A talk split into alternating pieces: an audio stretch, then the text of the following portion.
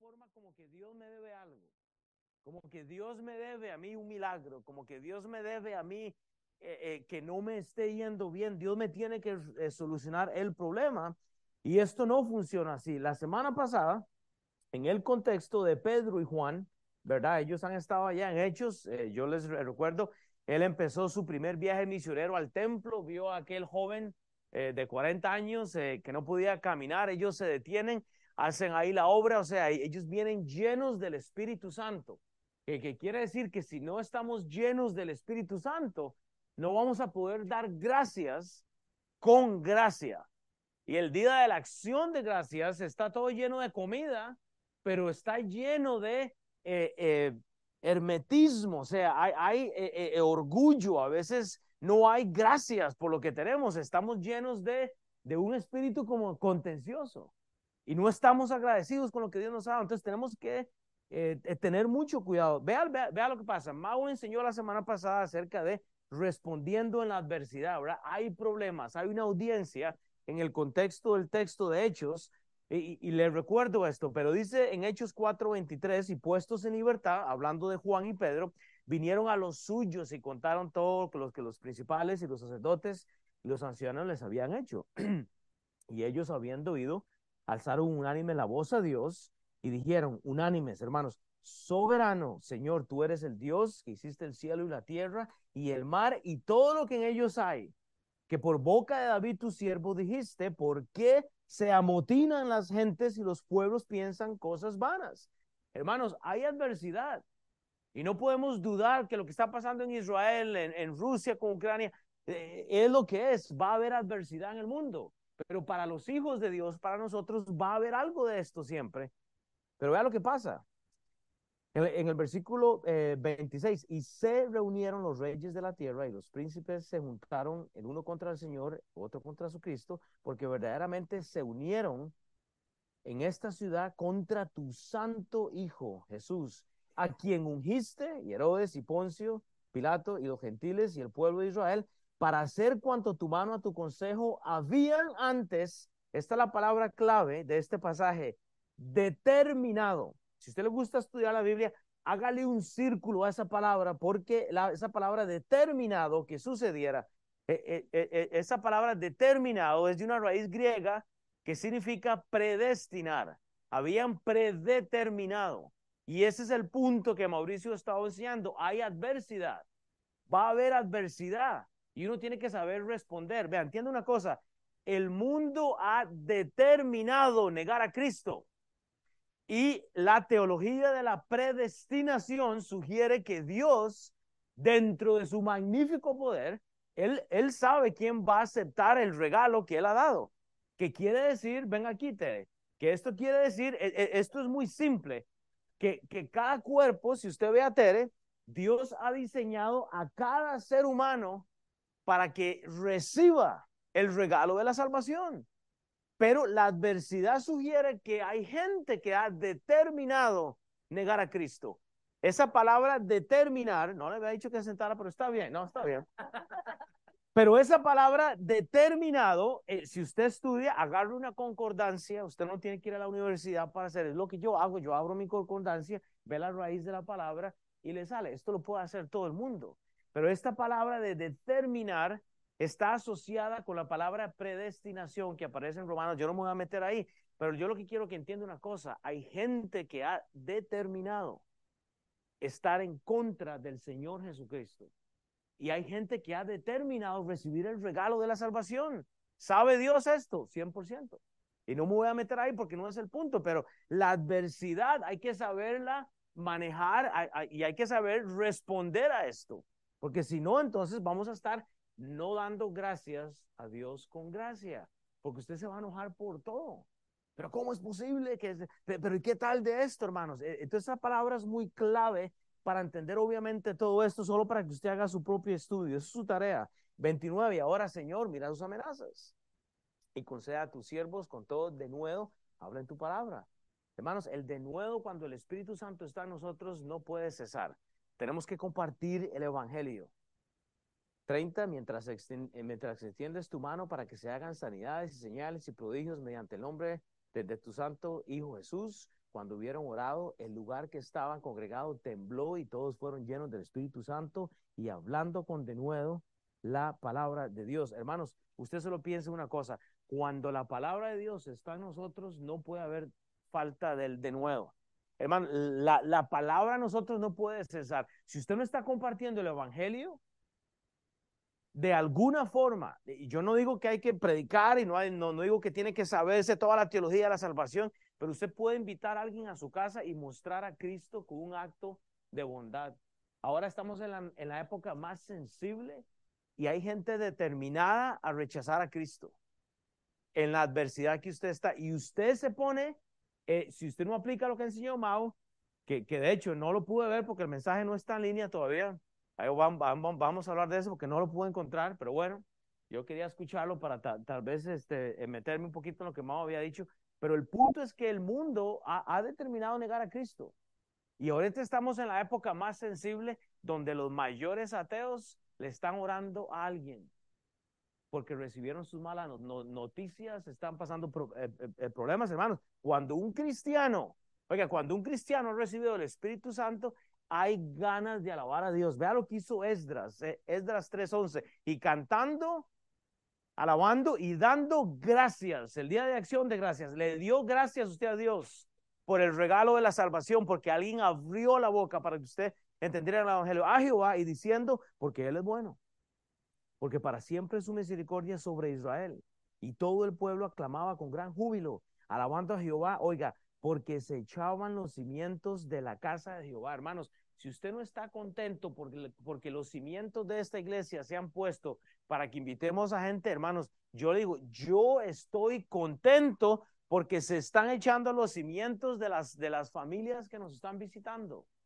Hoy tenemos un día medio vacío por, por la nieve y yo entiendo eso. Hay gente que no le gusta y no hay problema, no, aquí no nos vamos a enojar. Pero digo, estamos sembrando simientes en los corazones de las familias, Colosenses 3:17, y todo lo que hacéis, sea eh, de palabra o de hechos, hacerlo todo en nombre del Señor Jesús, dando gracias, Tere, dando gracias, María, dando gracias, Nelly, dando gracias, Mao, dando gracias, Ociel, Carlos, Chava, a Dios Padre por medio de Él. ¿Pasamos el día de acción de gracias dando gracias con gracia? ¿O estamos eh, eh, a veces es que el esposo que me diste, es que la esposa que me diste, es que los hijos que me diste, hermanos, demos gracias a Dios, pero con gracia. Usted no puede dar gracias a Dios cuando no tiene gracia en las personas que están al lado suyo. Es que todos tenemos miembros difíciles. Entonces, ese es el tema de hoy.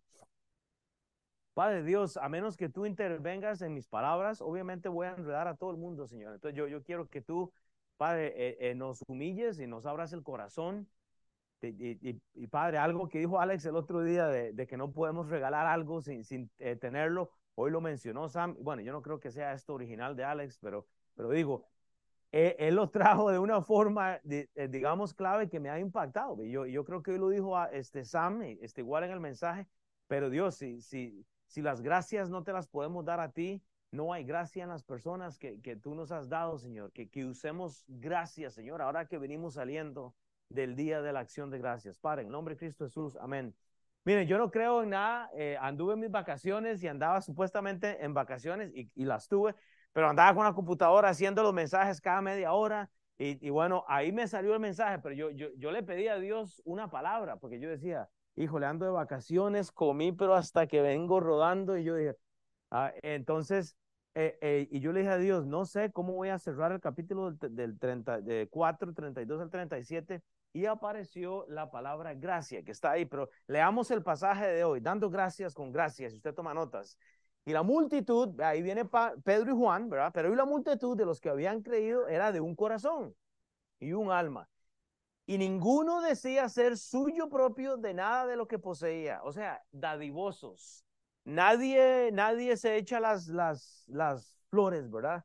Sino que también todas las cosas, todas las cosas en común, o sea, lo que tienen era para todos. Y con gran poder los apóstoles daban testimonio de la resurrección de Cristo Jesús. Y abundante gracia, hermanos, era sobre todos ellos. Porque usted le da gracias a Dios compartiendo el Evangelio, Dios le da a usted gracia. Dios le da a usted gracias. Vea, en diciembre hay tanta gente quebrada eh, económicamente porque hay gente que no está agradecida con el dólar que tienen. Menos van a estar agradecidas con el millón de dólares. Pero hermanos, cuando usted no está contento en la situación que usted está, hermanos, no hay evangelio, no hay resurrección de Cristo. Por lo tanto, no hay abundancia de gracia sobre ustedes, sobre ellos. Es el contexto. Ellos están agradecidos, están compartiendo el evangelio con las personas. Pero vea lo que pasa. Versículo 34. Así que no había entre ellos ningún necesitado, porque todos ellos, Mau, ayúdame, porque todos ellos, dice la palabra de Dios, este, ya, ya, porque todos ellos poseían heredades o casas, las vendían y las traían el precio de lo vendido, oiga, y lo ponían a los pies de los apóstoles y se repartían cada uno según su necesidad. Entonces, José, a quien los apóstoles pusieron por sobrenombre Bernabé, José, a quien los apóstoles pusieron por su nombre Bernabé, que traducido es hijo de consolación, levita, natural de Chipre, como tenía una heredad, la vendió y trajo el precio y lo puso a los pies de los apóstoles. Hermanos, este es uno de los pasajes más corruptos en la Biblia que usan denominaciones para reclamar que usted tiene que vender todo y dárselo al pastor y dar su, su, su primicia, venda su carro, venda su casa y todo, y, déselo a la iglesia. No funciona así. Yo creo en los diezmos, porque la Biblia habla de un porcentaje para la iglesia, ¿verdad? Ahora, como la iglesia está tan corrupta, déjeme darle, y, y voy, voy a hacer un ejercicio, así que tenga cuidado, pero voy a leerle, esto es lo que dice la Biblia. Si yo tuviera que hacer una Biblia nueva, yo haría un contraste hoy. Y, y el gran contraste sería ese pasaje que acabamos de leer, yo lo leería de esta forma. Vea, vea lo que yo haría. Y esto me lo dio Dios en el avión. Dice, este es Hechos de la Iglesia Moderna del día de hoy.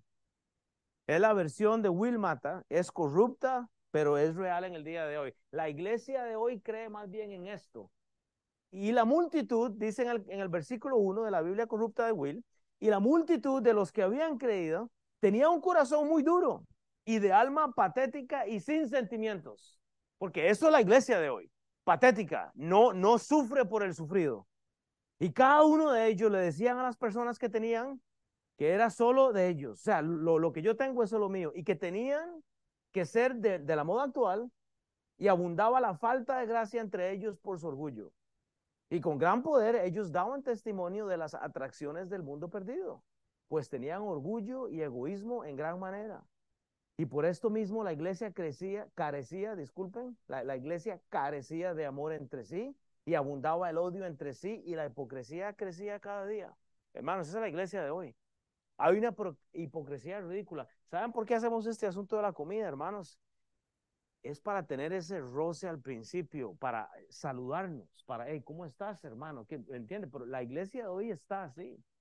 La iglesia de hoy está en este estado. Así que cada uno compraba sus vaquillas, terneros, marranos, alpacas y el resto de animales para sus grandes fincas. Y se compraban entre sí, dice, y se comparaban entre sí y daban lo que les sobraba al público para poder ser mencionados en los periódicos y ser reconocidos entre los que no tenían y ser elogiados por sus limonas. Usted conoce a uno de esos, estoy seguro. Porque es la manipulación que tiene la iglesia de hoy en día. Eh, las iglesias ahora están llenas de, todo esto que traté de descubrir. Y, y, repito, esto no es la Biblia, eso fue lo que hice en un tiempo a solas, porque así veo este pasaje hoy en día. No veo la realidad que leí ahora porque no tenemos el testimonio de Cristo. Hermanos, cuando el Espíritu Santo está en usted, cuando Dios ha tocado su corazón, usted tiene poder para hacer cosas muy grandes. Pero el problema es que no las hemos creído. Hermanos, dando gracias con gracia a Dios, hermanos, nos lleva a hablar usted va a llevar a hablar. Comparemos la escritura con la escritura. Dice Hechos 2.4, y fueron todos llenos del Espíritu Santo y comenzaron a hablar en otras lenguas según el Espíritu les daba que hablasen. Hoy me pegué una llorada en el servicio de la mañana porque hay una jovencita que no escucha y no habla. Y hay una hermana que aprendió a hacer señas y estaba en la banca primera haciendo señas a otra persona. Esas son las lenguas que yo creo. Yo no estoy hablando de la lengua angelical que nadie entiende. Si alguien habla en lenguas angelicales y yo digo siempre, Urra la casalla, saca la papaya y todo eso. No hay problema, hermano, usted lo puede hacer en su casa. Yo no le voy a decir que usted no lo hace, pero no, no me voy a meter en ese diálogo. Es el aprender que, que cuando Dios, o sea, hermanos, cuando damos gracia, podamos dar gracia a alguien. Es hacer un sacrificio extra para aprender a, hablar. ¿Qué? Hablar el evangelio. Terminó el mensaje. ¿Qué hicieron ellas? Estaban ahí en las señales, predicándole el evangelio a otra persona. Pero si hemos recibido a Cristo, hermanos, y no podemos ni ayudar en Keytown para que el evangelio se expanda, para que y no podemos ser fieles el domingo para hablar de, de, de, Cristo. No entiendo cuál gracia ha recibido usted entonces, porque yo quiero dar gracias a Dios, dando gracia a las personas con el evangelio. Es el día de acción de gracias que yo celebro. Pero no, no, no tenemos ganas. Dando gracias con gracia nos lleva al servir, hermanos. Hay mucho para servir en la iglesia. Hechos 6.3 para comparar la escritura con la escritura. Buscad, buscad. Es un imperativo. Pues hermanos de entre vosotros, a siete varones de buen testimonio, llenos del Espíritu Santo y de sabiduría, quienes encarguemos de este trabajo. Hermano, usted necesita ser el puente de alguien que está en desgracia, alguien fiel, hay, un hermano, hermanos, el servicio, hay gente que no quiere servir en la iglesia porque es difícil. Dando gracias a Dios con gracia nos lleva al pastorear. Hechos 11:24, comparar la, la escritura porque era bueno porque era, eh, eh, porque era bueno varón, dice, eh, y lleno del Espíritu Santo y de fe, y una gran multitud fue agregada al Señor. Hermanos, cuando usted se está educando bíblicamente, cuando usted se está preparando, la gente puede llegar a la iglesia, sabe que es la oportunidad de que podamos pastorear, porque la gente se está añadiendo, porque hay un pastor aquí, hay otro pastor allá, hay gente liderando, y usted no tiene que ser ordenado. Pero hermanos, darle gracias a Dios y tener gracia nos lleva a pastorear. Todos estamos pastoreando a alguien. Mínimo. Mínimo usted tiene un hijo y si no tiene un hijo, tiene un compañero o está pensando en alguien. Ah, es que algún día me voy a casar. Bueno, va a tener que pastorear el corazón de esa persona. Y es solo una aplicación. Dando gracias con gracia nos lleva al reprender. Allá Pablo y Bernabé en Hechos 13, 9 han sido eh, ordenados y, han sido enviados. Y vea lo que hace Pablo. Entonces Saulo, que también es Pablo, lleno del Espíritu Santo, hermanos. Eh, a veces hay que reprender a las personas de, en su pecado, lleno del Espíritu Santo,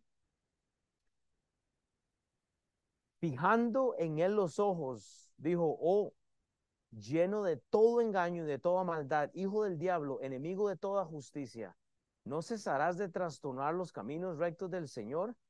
Pablo está exhortando, está reprendiendo a alguien que no está enseñando la escritura. Usted tiene que tener el carácter a veces para reprender lo que está malo en la iglesia. ¿Vienes a dividir esta iglesia, hermano? Hay que reprenderle. Salga entonces. O sea, si no estamos juntos en la iglesia. Ahora pues, he aquí la mano del Señor está contra ti y serás ciego y no verás el sol por algún tiempo inmediatamente cayeron sobre él oscuridad y tinieblas, y andando alrededor buscaba a quien condujese de la mano, hermanos, dando gracias con gracia nos lleva a morir a nosotros mismos.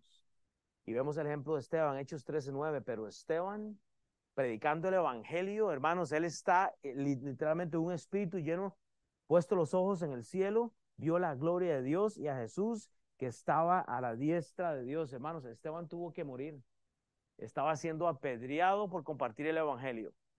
Y hoy hemos generado algunas invitaciones para llevarlas e invitar gente para el servicio en dos semanas, eh, para invitar a alguien a que escuche el Evangelio, hermanos. Usted puede hacer ese trabajo. Esteban sabe que va a morir, se hinca y dice, Padre, aquí estoy. Y es apedreado, él muere en su contexto, hermanos. Todo esto es lo que nos lleva a nosotros a dar gracias, dando gracias. Cuando usted recibió algo, hermanos, y usted se lo deja a usted mismo, usted está en un error tremendo. Usted tiene que dar gracia cuando no la ve. Ay, pastor, es que si usted viviera un día con mi esposo, solo un día. Sí, yo sé, pues por dicha no quiero vivir con su esposo. Ya tengo yo conmigo mismo, ya cuando me veo al espejo todos los días, yo, o sea, yo pregúntele a mi esposa a usted y entonces ahí estamos empatados, como dicen, nos vamos a los penales. Todos tenemos un problema. Todos tenemos algo. Y si no tienes esposo, si no tienes hijos, ah, hay algo siempre. Pero dar gracia, hermanos, es que usted tiene que recordar que lo que Cristo hizo por usted es suficiente para que usted dé las gracias al Señor y usted pueda dar gracia. Entonces ya con esto entramos en el primer versículo. Correcto, lo estaba probando. Eso está exactamente. Y eh, yo me di cuenta porque en Hechos 13 no era. Ya. Eh, ¿cuál, es la, ¿Cuál es la referencia? de Hechos, Hechos 7:55. Fue cuando Esteban muere apedreado. Sí, estaba yo a punto de decir, no, esto está mal, pero le digo yo, como nadie me dijo nada. Pero hermanos, en Hechos 4.32, gracias, Ociel, en Hechos 4.32, si, si te gusta tomar notas, escribe esto, la unidad. Hechos 4.32, dice la palabra de Dios y la multitud en el contexto de la unidad, ahora aquí cambiamos el tema, de los que habían creído era de un corazón y un alma, y ninguno decía ser suyo propio nada de lo que poseía, sino que tenían todas las cosas en común. El mayor problema de los cristianos y de las personas hoy en día es que todo lo queremos tener en lo privado. Y yo siempre le he dicho a usted, usted tiene una casa y parece que es su lugar secreto. Nadie ha invitado a su casa. Parte el pan con alguien. La casa Dios se la dio a usted para que usted invite a mí a comer tacos o algo. Por lo menos. No, pero Dios le ha dado una casa para que usted la abra a, las personas que tienen necesidad. Es importante. Entonces, la unidad, hermanos, toma lugar cuando la multitud aparece. No me diga que usted está unido a la iglesia cuando está encerrado en su casa y no quiere abrir la casa a nadie y no quiere relacionarse con absolutamente nadie. Dice, y la multitud, hermanos, la unidad solo se puede aplicar cuando hay multitud porque hay un cuerpo, hay, unidad, hermanos. Usted no puede ser unido cuando usted opera singularmente. La unidad no se puede dar solo. Sí, usted representa una unidad, hermanos, pero la unidad debe aparecer, hermanos, cuando hay multitud. Dios, Dios da a alguien a usted, hermanos. Usted pasa a ser uno con su esposa con sus hijos. O sea, usted quiere, hermanos, pero la unidad de la que estamos hablando, eh, según lo que dice el libro de Efesios, requiere de multitud. Usted solo va a poder estar en unidad con Cristo cuando usted está pegado al cuerpo de Cristo. Y, ya le justifico eso. Ocupamos esta multitud, el discípulo, la iglesia, eh, eh, la, la, actividad de Navidad, hermanos. Y es lo que se necesita. La unidad tiene doctrina y sentimientos también. Vea lo que dice que de los que habían creído era de un corazón y un alma. Y eso es importante. No me diga que usted está unido al cuerpo de Cristo cuando no está unido a sus hermanos en Cristo. Muchos de ustedes necesitan primero tener un pastor y tener una iglesia. Hay gente que viene a la iglesia y no tiene un pastor. Así, eh, yo voy a MBT. Bueno, ¿qué? Eh, ¿cuál es su pastor? Pues yo voy a la clase en español. Pero ¿cuál es su pastor? Bueno, yo, yo, yo, escucho a mi vecino, al del YouTube, hermano. hermano el, que tiene un pastor, tiene un pastor. Y esto es bíblico. Porque lo, lo que queremos, lo, es lo que predicaba Sam, es hoy tener realmente un espíritu que está aprendiendo, porque vea lo que sucede. Y la multitud de los que habían creído era de un corazón y un alma, hermanos. La unidad, eh, eh, eh, esta unidad aparece, hermanos, cuando usted está pegado al cuerpo de Cristo. Un, miembro solo es una unidad sola. Pero hermanos, una, usted ocupa una membresía, o sea, usted ocupa una multitud para realmente entender esto de la unidad. Y ninguno decía ser suyo propio de lo que poseía, sino que tenían todas las cosas en común. Hermanos, la unidad solo existe en lo común y no en lo privado. Usted necesita lo común. ¿Qué es lo común? Cristo. Es la resurrección de Cristo. Ahí es donde empezamos. Cuando usted obtiene las gracias, hermanos, cuando usted tiene esta gracia de Cristo, usted puede hacer esto, hermanos. Pero, como repito, no estamos agradecidos con Dios. Los creyentes primitivos estaban expresando este sentimiento, hermanos. ¿Saben por qué? Porque ellos estaban alabando a Dios. Los primeros cristianos en la iglesia vivían el, el, el libro de números Vea, lo que dice números 11, 24, 29. Hermanos, ellos están respondiendo, había celo. El celo por la palabra de Dios, ellos están operando teológicamente, bíblicamente, porque había celo en ellos por sus antepasados. Esa es la iglesia primitiva. Ellos creían la palabra de Dios y hacían lo que decía la Biblia. Vea lo que dice Números 11 del 24 al 29. Y salió Moisés y dijo al pueblo las palabras de Jehová. Hermanos, eso es lo que hacemos en la iglesia. Usted ocupa el cuerpo de Cristo o escuchar al pastor, al líder, y reunió a los 70 varones de los ancianos del pueblo y los hizo estar alrededor del tabernáculo, hermano. Usted necesita la comunidad. Entonces Jehová descendió de la nube y él habló y tomó del espíritu del que estaba en él y lo puso y profetizaron y no cesaron.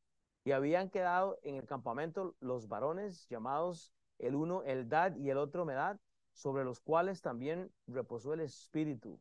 Estaban todos entre los espíritus que no habían venido al tabernáculo y profetizaron en el campamento. Hermanos, hay una unidad.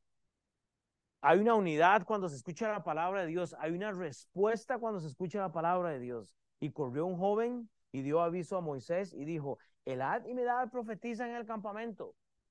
¿Viste? Está predicando Mauricio. Está, está hablando, Chris, está gritando ahí, está gritando más que yo, ¿verdad? Pero para hacer la competencia. Pero, y, y, hay gente quejándose porque hay dos enseñando la palabra de Dios. Pero yo le voy a decir una cosa, cuando yo conocí a Álvaro Briñones, si, si usted estuvo la semana pasada en el servicio principal, él dio un mensaje y un testimonio genial. Y no sabía que iba a estar hoy la madre, honestamente, pero, eh, eh, o sea, usted sabe cuando alguien está caminando con el Señor. Es un joven, yo nunca me olvido, yo, yo, yo conocí a Álvaro en un restaurante con mi esposa. Me la llevé y me dice mi esposa, mira a ese muchacho que está ahí, eh, acaba de, llegar a la iglesia y tuvo. Ay, yo, yo ni lo conocía. Y me trató como un rey, hasta me dio extra comida y me llevó más cosas y yo dije, bueno, y hoy, hoy hizo un bautismo él, o sea, Dios sigue trabajando en él. Pero ¿sabe qué es lo que hace la gente? Tener oposición en contra de él. Va a haber crítica, porque está joven, porque acaba de levantarse un joven. Entonces, cuando se levanta un, un, un, un helad y, y, humedad, hermanos, hay, oposición, pero, vea lo que pasa. Y corrió un joven y dio aviso a Moisés y dijo, helad y maldad profetizan en el campamento. Oiga, entonces respondió Josué de Nun, ayudante de Moisés, uno de sus jóvenes, y dijo, Señor mío Moisés, impídelos. Y Moisés les respondió, ¿tienes tú celos por mí? Hermanos, lo que Dios está haciendo aquí arriba, la próxima semana viene el pastor Brandon a predicarnos. Y quiero tirar un montón de comida, quiero recibirlo porque él ha sido un ejemplo. Yo, peleo mucho de él por las, por las opiniones. Siempre tenemos opiniones, él, él opina blanco y yo negro o viceversa. Pero hermanos, ha sido un ejemplo porque yo veo a mis hijas algún día eh, realmente siendo confirmadas en calle. Yo no puedo esperarme más a que mis hijas suban ahí. Y, lo voy a traer aquí para que nos cierre el año con un buen mensaje la otra semana. Ojalá invitemos a todos y hagamos algo especial para recibirle. Pero vea, ¿tienes tú celos por mí? Si hay algo que el pastor Brandon tiene, es celo. Y él tiene celo para que sus hijos algún día lleguen a Cristo. Y ojalá tengamos nosotros celos para traer a nuestros hijos. Pero ojalá todo el pueblo de Jehová fuese profeta.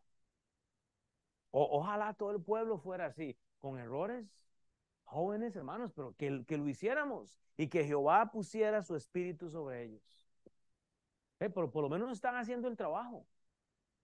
Es por eso que yo digo, hermanos, cuando Dios nos da la oportunidad de, de compartir o, de, de, abrir eh, el hogar y hacerlo, hay, hay, que hacerlo bien. Porque ahí es donde pasa eh, el, el, asunto bello, hermanos. Ezequiel 11:5, y vino sobre mí el Espíritu de Jehová y me dijo, di, y así ha dicho Jehová, así habéis hablado, oh casa de Israel, y las cosas que suben vuestro espíritu, yo las he entendido. Hermanos, este mensaje es para usted. Nosotros tenemos que dar gracias a Dios con gracia. Es hacer el trabajo, es profetizarlo, no es como lo hacemos. Yo siempre lo he dicho, siempre que alguien enseña, alguien lo va a hacer diferente. Si alguien disipula, pero hermanos, esto es lo que Dios nos ha dado. Efesios 4, 1, 8. Ahora sí, esto amarra todo lo que he dicho. Yo pues, dice Pablo, preso en el Señor, os ruego que andéis como es digno de toda vocación que fuisteis llamados.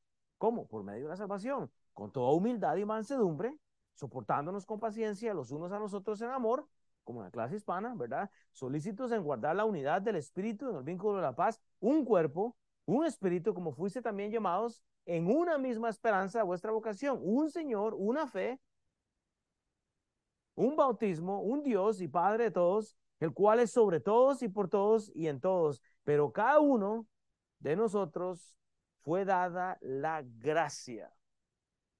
Si usted no tiene la gracia, hermanos, usted no puede dar gracias a Dios y menos tener gracia. Conforme a la medida del don de Cristo, por lo cual dice, subiendo a lo alto, llevó cautividad, eh, eh, llevó cautiva la cautividad y dio dones a los hombres. Dio dones, eso es plural. ¿Qué es lo que Dios le dado a usted, hermanos? Esto nos lleva a la palabra clave de esta mañana, es la gracia, Señor. Hechos 4:33, si usted toma notas, la palabra clave es el testimonio, el testimonio, eso significa el versículo 33, y con gran poder los apóstoles daban testimonio de la resurrección del Señor Jesús y abundante gracia era sobre todos ellos. Hermanos, ¿usted está pidiendo por un milagro? Hoy en día, tal vez alguna situación en, la cual usted está, no se enfoque en usted mismo. De la gracia del don de la salvación a alguien más y sabe que le va a dar Dios gracia. Pero usted quiere el milagro de gratis. Will Mata quiere el milagro de gratis, hermanos. En esta palabra tuve que confrontarme, hermanos, porque yo vivo cada día a veces sin gracia. No tengo gracia para las personas que me rodean a veces. No predico a veces con gracia. No hablo a veces con gracia a mis familiares. Nos cuesta a todos, ¿verdad, Ociel? A usted no. Menos a Carlos, ¿verdad? Carlos es, no. A, a nadie. Todos somos buenos, ¿verdad? nadie se enoja aquí, o sea, nunca, nunca tenemos un argumento con las parejas, ¿verdad? No, aquí tenemos tanta gracia, hermanos. Y es ahí donde tenemos que empezar, o sea, ¿qué, ¿qué, es lo que Dios nos ha dado, hermanos? Dios nos ha dado relaciones. No hay ninguna relación más bella. Vea, el capítulo más informal de la Biblia, vea, usted puede escribirlo. El capítulo más informal se llama Filemón en la Biblia. Es, como mandarle un email a alguien. Es lo que le gusta a Alex. Mandar emails rapidísimo súper rápido. Yo, yo, yo no puedo. A mí no me gusta esto de los, de, eh, los correos, pero la carta de Filemón nos explica, hermanos, una, una, una reconciliación bella. Y solo quiero que lo leamos rápido. Pero dice Pablo, doy gracias a mi Dios, haciendo siempre memoria de ti en mis oraciones, porque oigo del amor y de la fe que tienes hacia el Señor Jesús y para con todos los santos para que la participación de tu fe sea eficaz en el conocimiento de todo el bien que está entre vosotros por Cristo Jesús. Pues tenemos gran gozo y consolación de tu amor, porque por ti, oh hermano, han oído confortados los corazones de los santos. Por lo cual, aunque tengo mucha libertad en Cristo para mandarte lo que conviene, más bien te ruego por amor, siendo yo como soy, Pablo, ya anciano, Pablo estaba ya viejo y está escribiendo porque había una relación que estaba eh, dañada pero vea lo que pasa. En el versículo 9, más, bien te ruego por amor, siendo yo viejo, dice en el versículo 10, te ruego por mi hijo onésimo, a quien engendré en mis prisiones. O sea, él le compartió el evangelio en las prisiones, el cual en otro tiempo te fue inútil. Él, él le, robó a Filemón en algún tiempo y Filemón estaba eh, molesto. Pablo le dice, perdona a mi hijo onésimo, porque él es salvo ahora, él es una persona diferente. Pero vea lo que pasa el cual vuelvo a enviarte, tú pues recíbele como a mí mismo. Yo quisiera retenerle conmigo para que en lugar tuyo me sirviesen mis prisiones por el Evangelio, pero nada quise hacer sin tu consentimiento para, para que tu favor no, no fuese como necesidad, sino voluntario. Hermanos, dar gracias a Dios tiene que ser algo voluntario y dar las, la gracia a alguien tiene que ser voluntario. Filemón no ha perdonado a Onésimo en este contexto. Filemón está obstinado porque su siervo le robó algo, supuestamente. Él le ofendió y Pablo dice, hombre, Onésimo cambió, perdónale, te estoy escribiendo de mi propia mano. Versículo 15, para que quizá para esto se apartó de ti por algún tiempo, para que le recibieses para siempre. No ya como esclavo, sino como más que esclavo, como hermano amado, mayormente a mí, pero cuando más para ti, tanto en la carne como en el Señor. Así que si me tienes por compañero, dice Pablo, recíbele como a mí mismo. Y si en algo te dañó, te debe, ponlo en mi cuenta. Yo, Pablo, te lo escribo de mi mano. Yo lo pagaré, para no decirte que aún tú mismo me debes también. Pablo había llevado el Evangelio a Filemón y Filemón no quiere perdonar a Onésimo. Hermano, ¿sabe por qué el día de acción de gracias hay gente que no puede dar gracias a Dios? Porque tiene orgullo en su corazón. Entonces, cuando tiene la oportunidad de dar gracia a los hijos, voy a tener gracia en mi hija, voy a tener gracia en mi hijo que no se está comportando bien. Entonces, no hay testimonio. No, no tenemos ese testimonio. Y este es el problema, hermanos. Entonces, hoy, hoy Hoy no vamos a poder eh, entender esto de la gracia, hermanos, a menos que nosotros entendamos que, oiga, usted necesita la unidad y el testimonio en su vida para que realmente usted pueda ser llevado a tener verdaderas acciones. Que eso es lo que eh, hemos estudiado. La unidad y el testimonio nos, nos lleva a las verdaderas acciones. ¿Cuáles son las acciones? Vea el versículo que sigue para ir terminando del 34 al 35, hermanos, las acciones, Hechos 4, 34 al 35, el subtítulo personal, las acciones, tiene que haber accionar en tu vida. Así que dice, dice este, el doctor Lucas, no había entre ellos, entre ellos ningún necesitado. Hermanos, las acciones se hacen según su contexto, porque todos los que poseían heredades o casas las vendían y traían el precio de lo vendido, lo ponían a los pies de los apóstoles y se repartía a cada uno según su necesidad. Las acciones se hacen según la estructura local. Dos cosas. El judío estaba esperando, estaba operando, el judío estaba haciendo esto de dar todo lo que tenía en su debido contexto. En la iglesia de hoy, si el pastor predica que usted tiene que venderlo todo para darlo a la iglesia, es un apóstata. Le están sacando plata. Usted está en la iglesia equivocada. El judío está operando de la, de la aplicación de Deuteronomio. El judío conocía la palabra de Dios. Predicar yo que usted tiene que aplicar esto y repartirlo a todo el mundo sin necesidad, quiere decir que usted va a estar en problemas económicos. Sin embargo, a veces hay que dar algo. Pero el judío en este contexto está haciendo acciones según el contexto. Pastor, ¿qué está diciendo? Bueno, hay algo cultural que hay que aprender de este texto bíblico. Pero el deseo es que aprendamos lo cultural, lo práctico, lo religioso. El, el judío en este contexto tiene el corazón en el lugar correcto, porque había un temor entonces tenemos que entender la Biblia por el contexto judío a veces y el problema es que la iglesia actual, los falsos apóstoles y los profetas usan esto y yo sé que Carlos aquí entiende esto porque le sacaban plata todo el tiempo en la otra iglesia. Dice que él le veían cara millonario, hermanos, pero de este pasaje se usa muchas iglesias para poner al pastor como el apóstol. El, apóstol Will, hay que darle sus pertenencias para que él la dé a la gente y ve a los pastores en carros carísimos y, no salen de eso. Es porque no aplican la palabra eh, eh, eh, cultural judía en este contexto, la doctrina. Y es por eso que yo amo a mi iglesia, porque aquí no le, no le sacamos nada a nadie, sino queremos enseñar la Biblia correctamente. Hay algo judío. El judío operaba desde el corazón de Deuteronomio. Había un temor nada más. Ellos estaban haciéndolo naturalmente porque había un Pentateuco.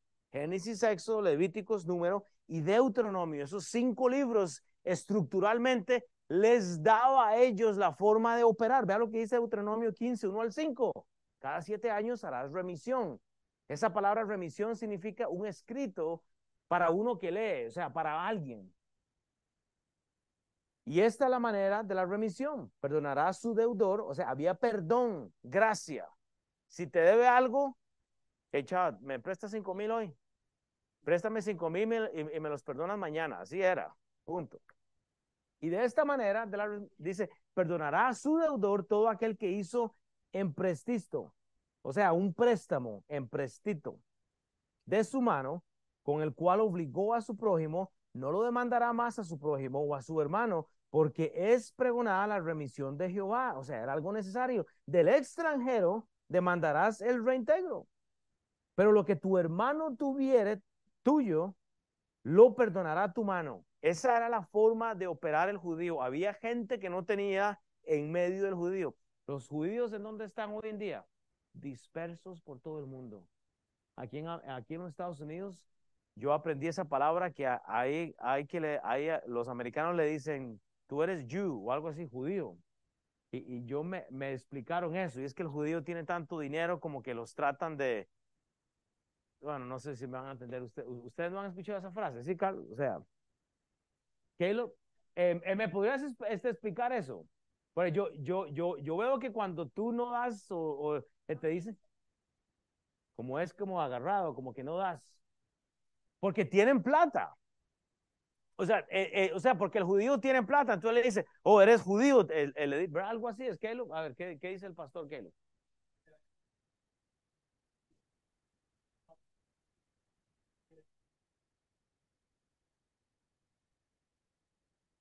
There you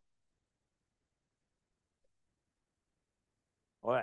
El judío tenía plata, era el problema de todo el mundo. Exactamente. Y el judío hoy en día está disperso. Por eso todo el mundo está en contra del judío hoy. Dios no ha terminado, decía Sam hoy. Pero vea lo que pasa en, en el versículo 4. Esta es la forma de operar de ellos para que así no haya en medio de ti mendigo. O sea, era como una vergüenza. O sea, no hay mendigo, le vamos a pagar la deuda para que esté en paz. El judío operaba de esa forma. No hay, no hay judíos pobres en el mundo, usted los ve, siempre tienen plata. Ahora es el pueblo de Dios, no luche con eso. Yo me voy a hacer judío, decía mi amigo. Yo le dije, hombre, no vas a sacarle nada al Señor. Pues hay gente que cree que los hispanos vienen de esta línea. Eso es otra, comparación, pero vea lo que pasa. Para que si no haya en medio de ti mendigo, porque Jehová te bendecirá con abundancia en la tierra que Jehová tu Dios te da por heredad, para que lo tomes en posesión. Hay religiones que usan esto para eh, hacer su, su currículum y, no me meto, hermanos, pero si escuchares finalmente la voz de Jehová tu Dios para guardar y cumplir estos mandamientos que yo te he ordenado hoy. Hermanos, Hechos 4, lo que estamos leyendo hoy, hay una forma de operar judía. Ellos operaban en el temor basado en lo que la enseñanza en el Pentateuco les había enseñado. Y eso es un tema muy largo, pero yo no me voy a meter en todo esto. Porque yo lo que quiero que usted piense es la unidad que esta iglesia tenía, realmente los estaba llevando a hacer acciones cuando alguien tenía una necesidad. Pero hay algunos que se han determinado no hacer esto, no seguir a, las palabras del Señor. Vea Hechos 2, 44, 47, ya leímos eso, pero comparamos la escritura con la escritura. Todos los que habían creído estaban juntos y tenían en común todas las cosas. Lo de Mau era mío, lo de Alex era mío, lo de Carlos era mío, lo de Elizabeth era mío, hermanos. Y vendían sus propiedades y sus bienes y los repartían a todos según la necesidad de cada uno, y perseverando unánimes cada día en el templo, y lo partieron el, pan en las casas, comían juntos con alegría y sencillez de corazón, alabando a Dios y teniendo favor con todo el pueblo, y el Señor añadida cada día a la iglesia los que habían de ser salvos. La gente añade, hermanos, cuando usted opera bíblicamente. En el contexto de hechos, el judío está operando bíblicamente, pero hoy, hoy, en el día de hoy, operamos bíblicamente de otra forma. Usted puede abrir su casa y aplicar Hechos 2, 4, 47. Pero en ningún momento la, la iglesia actual puede enseñar que usted tiene que vender todo y darlo todo. Y si lo va a hacer, démelo a mí yo, yo puedo usarlo un poquito. Ahora, en la, iglesia, vea lo que predicamos hoy en día para la iglesia, 1 Corintios 16, 2. Cada primer día de la semana, cada uno de vosotros ponga aparte algo según haya prosperado, guardándolo para que cuando yo llegue, no se recojan entonces ofrendas. Vea, voy a darle el ejemplo de la ofrenda y yo hago esto en el discipulado. El típico cristiano hace esto. Van a pasar aquí la ofrenda, porque en nuestra iglesia creemos que hay ofrendas, todo esto no se paga solo. No, no todos los pastores son pagados y los que están pagados ganan una miseria, honestamente. Pero lo que la gente hace es esto, llega, ay, mira, hay que recoger la ofrenda. Y hacen así. Y lo que les salga, si les salió un dólar, eso es lo que ponen en la ofrenda. ¿Dios bendice eso? No sé. Lea la Biblia. Pues la, la palabra de Dios dice que cada uno dé conforme a, a- a- su corazón. De- a su necesidad. Y, ok. Pero la Biblia dice que cada primer día de la semana cada uno de nosotros ponga algo aparte. Hermanos, cuando usted le pagan y usted quiere dar ofrenda, saque un porcentaje. Yo no sugiero el 10%. Para mí la ofrenda es el 100%. Es cuando Dios, para mí la ofrenda es tener la mano abierta. Que Dios puede dar y Dios puede quitar. Cuando usted da el 10%, usted se condenó a usted mismo, porque hay gente que hace 10%, esto es de Dios y el 90% para mí. Entonces, cuando hay una necesidad, oye, ya di el 10%. Cuando hay que apoyar una misión, cuando hay que hacer algo especial, nadie quiere dar.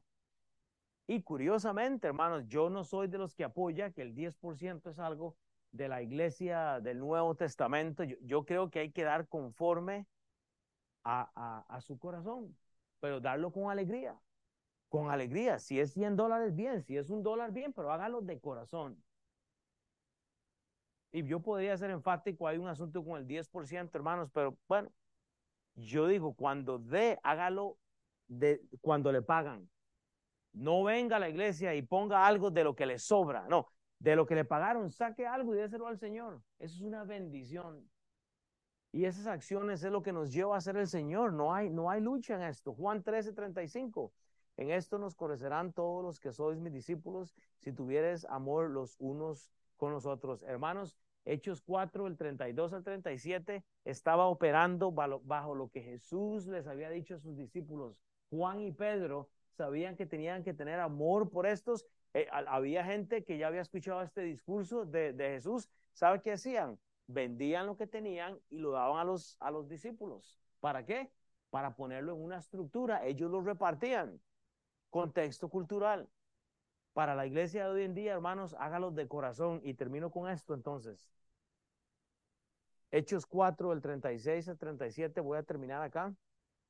El espíritu de sumisión, hermanos. Tiene que haber un espíritu de sumisión. Entonces José, a quien los apóstoles pusieron por sobrenombre Bernabé, que traducido es hijo de consolación, levita natural de, Chipre, como tenía una heredad, la vendió y trajo el precio, o sea, lo que obtuvo y lo puso a los pies de los apóstoles. Hermanos, hay gente que no da el diezmo o, no hace obra de, de, caridad porque no quiere que nadie se dé cuenta y todo. Hermanos, hay estructura. Si Dios le dio una iglesia local, hágalo en su iglesia local. Yo soy capaz de decirle que la, el dinero en esta iglesia se maneja abiertamente. Hay una, una, este, ¿cómo se dice? Board. Eh, hay una junta directiva y la gente está viendo eh, a, dónde se dirige el dinero. Esta iglesia es una iglesia misionera. Eh, y son cuatro pastores los que son pagados, entonces, y no ganan mucho, honestamente. Todos tienen que hacer trabajos extras porque no alcanza. La mayoría de ustedes gana más plata que la mayoría, así se lo digo. Ellos no, no es que el pastor gana aquí un montón. Pero el doctor Lucas lo que nos está enseñando, hermanos, es este asunto de la generosidad y él menciona a un hombre. Entonces, ¿cómo vamos a dar gracias si no hay gracia? O sea, hermanos, no, eh, eh, esto, vea, todo esto termina con un espíritu de sumisión. Hay gente que lucha con el diezmo, hay gente que lucha con el amor, con las relaciones. Yo, ¿cómo voy a traer yo la comida para 50 personas aquí? Jamás, me quedo. Eso es una ofrenda, una ofrenda para el Señor. Y yo veo, hay, hay, gente que lo hace con gozo, con gozo, hermanos. O sea, y ya le dije, póngame el 31 de diciembre, porque yo voy a cerrar el año con un buen arroz. Pero es importante, hermanos. Vea quién era Bernabé, Hechos 9:27, para terminar entonces. Hechos 9:27, este Bernabé fue una pieza clave para la expansión del reino. Hechos 9:27, entonces Bernabé, tomándole, lo trajo a los apóstoles, siempre sumiso a la estructura, y les contó cómo Saulo había visto en el camino al Señor, el cual le había hablando, y cómo en Damasco había hablado valerosamente en el nombre de sus hermanos. Este Bernabé era una persona literalmente sujeta y Dios lo usó tanto en el, en el ministerio, Hechos 14, 9 al 23. Dice, entonces vinieron unos judíos de Antioquía, eh, de Iconio, y persiguieron a la multitud, y habiendo apedreado a, a Pablo, le arrastraron fuera de la ciudad, pensando que estaba muerto. Pero rodeándole los discípulos, se levantó y entró a la ciudad, y al día siguiente salió con Bernabé, Pablo, para Derbe. Ahí estaba Bernabé. Y, sabe lo que hace el doctor Lucas aquí en Hechos? Nos da el ejemplo de alguien, alguien que es generoso, Hermanos, cuando usted tiene el Espíritu Santo, usted habla, usted sirve, usted, usted no lucha con, con dar gracia a alguien. E, es necesario, hermanos. Números 18, 20. Y Jehová dijo a Aarón, de la tierra de, de, ellos no tendrás heredad, ni entre ellos tendrás parte. ¿Sabe lo que hizo el judío en Hechos 4? Ve, acuérdese una cosa, en Hechos 4 estamos en Jerusalén todavía. ¿Y qué decía Hechos 1.8? Jerusalén, Judea, Samaria y luego hasta lo último en la tierra. E, en, Hechos 4 estamos lidiando con, con Jerusalén todavía. Los, los, apóstoles están ahí y todos los discípulos. No hemos salido hasta lo último de la tierra. Ellos están trabajando localmente. ¿Sabe qué tenían los discípulos? Ellos entendían que la heredad no era parte de ellos. ¿Saben por qué? Porque estaban pensando en la heredad eterna y no en de las cosas. ¿Sabe qué hicieron ellos basados en número 18-20? Darlo todo a la iglesia, a la iglesia primitiva. Usted hoy día no tiene que hacer eso. Pero ¿sabe qué puede dar usted? Todo su corazón. Usted le puede dar todo su corazón a Dios y decirle, Dios, sea parte de esto. Deuteronomio 10, 8, 9, del 8 al 10. En aquel tiempo aportó Jehová la tribu de Leví para que se llevase el arca del pacto de Jehová, para que estuviese delante de Jehová para servirle y para bendecir en su nombre hasta hoy, por lo cual Leví no tuvo parte ni heredad con sus hermanos, pues Jehová es su heredad, como Jehová tu Dios le, le, dijo. Y yo estuve en el monte con los primeros días, 40 días y 40 noches, y Jehová también me escuchó esta vez y no quiso Jehová destruirte. Hermano, ¿sabe qué es lo que necesitamos? Llevarle todo al Señor.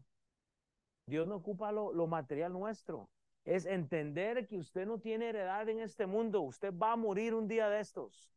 Y en aquel día lo único que va a importar es si usted es salvo o no. Los discípulos en este tiempo, ¿sabe qué tenían? No tenían amor por las cosas del, mundo, no querían parte en este mundo. Hoy día vivimos amontonando para un futuro que no sabemos si va a venir. Porque, hermano, solo va a tardar un momento para que usted esté muerto. La unidad, hermanos, la unidad y el testimonio nos lleva a las verdaderas acciones con un espíritu de sumisión. Eso fue lo que aprendimos hoy. Pastor, ¿cómo me voy? Bueno, usted se va a ir hoy así, hermanos, con la unidad. Usted necesita la iglesia y el testimonio cuando usted da testimonio, nos está llevando a verdaderas acciones, pero ¿sabe qué? Con un espíritu de sumisión, porque no hay lucha. Cuando la iglesia pide un, cambio para los niños, eh, una ofrenda especial, no hay lucha. Estamos sujetos a la estructura, sumisos como Bernabé. Y eso fue lo que aprendimos hoy. No es tan difícil, pero usted ocupa unidad para poder tener testimonio. ¿Sabe qué hace la unidad? nos hace responsables unos con otros, hermanos. Dar gracias a Dios con gracia. Dar gracias a Dios con gracias. Padre, Señor, gracias por esta mañana. Así que nos quedan unos minutos, Señor, que ayudemos, que, que tú nos ayudes a entender cómo dar gracias, pero Señor, eh, hacerlo con, con, con gracia. Padre, no podemos dar gracias cuando no hay gracia en mis palabras. Así, Padre, que eh, tú esta mañana, Señor, nos lleves a nuestras casas pensando en esto. Y Padre, el otro domingo que hay eh, eh, un, un, evento especial que yo digo que el pastor Brandon está acá. Padre, que tú nos traigas con una libretita. Padre, que tú nos ayudes a invitar a alguien porque sé que él va a traer algún mensaje muy bueno y tú lo has usado a él demasiado, Señor.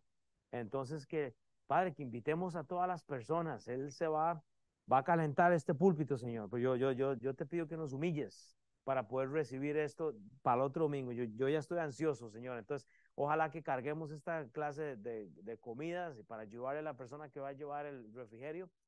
Pero Dios, que tú nos des un espíritu sumiso. En nombre de Cristo Jesús. Amén.